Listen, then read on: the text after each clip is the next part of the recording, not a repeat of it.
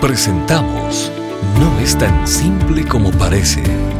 Las respuestas del doctor Miguel Núñez a tus preguntas del día a día.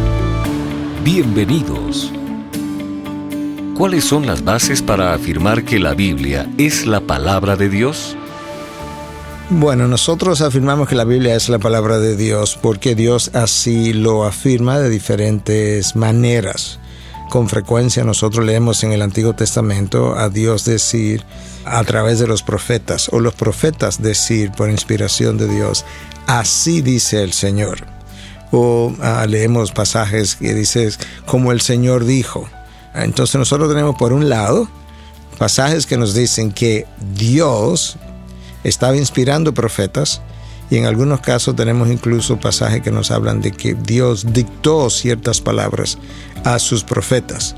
Entonces, obviamente, ahí nosotros tenemos una clara evidencia para decir la escritura es la palabra de Dios. Por otro lado, como mencionamos en un podcast anterior, si toda escritura ha sido inspirada por Dios, pues lo que Dios inspira es palabra de Dios, porque no nos imaginamos a Dios inspirando algo que luego sea la palabra de Miguel Núñez. Entonces eso sería otra manera de nosotros afirmar eso.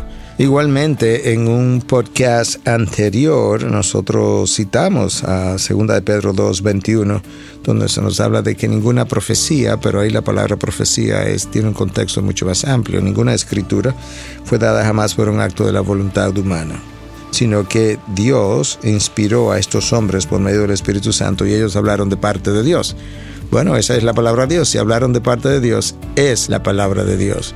La congruencia que nosotros encontramos entre lo que el Antiguo Testamento profetiza y su cumplimiento en el Nuevo Testamento al dedillo nos sigue hablando a nosotros de una inspiración y una revelación completamente divina, el cumplimiento de las profecías en Cristo Jesús, las mismas que Cristo hizo, así como profecías que se dieron en la antigüedad, pero con relación a Cristo cuando Él vino y se cumplieron también, eso nos habla de que realmente tenía que tener un origen igualmente divino.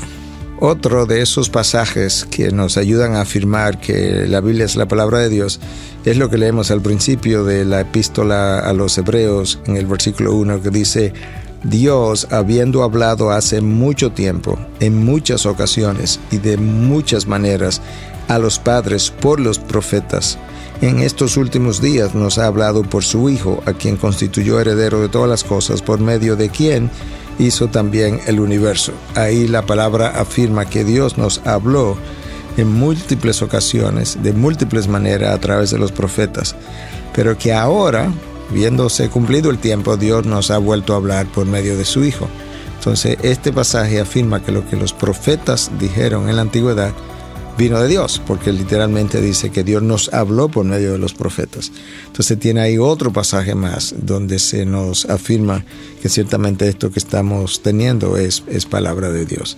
Y finalmente pudiéramos también mencionar que en el caso, por ejemplo, de los evangelios como Juan, en el caso del evangelio de Mateo, esta gente vivió con Cristo y básicamente escribió aquellas cosas que Cristo enseñó. Y luego Lucas hace una investigación exhaustiva de todo lo que se había dicho con relación a, las enseñanzas de Cristo y recoge todo eso. Y en esencia estaba recogiendo también lo que Cristo hizo y lo que Cristo enseñó eso es también palabra de Dios. Y lo mismo nosotros pudiéramos decir de, Marcos, que se piensa que fue como el secretario de Pedro. En otras palabras, Marcos, de acuerdo a los estudios, con toda probabilidad representó a la persona que escribió el Evangelio, pero teniendo a Pedro como fuente. Pero Pedro caminó con Jesús y en esencia reportó lo que Jesús había enseñado, lo que Jesús había hecho.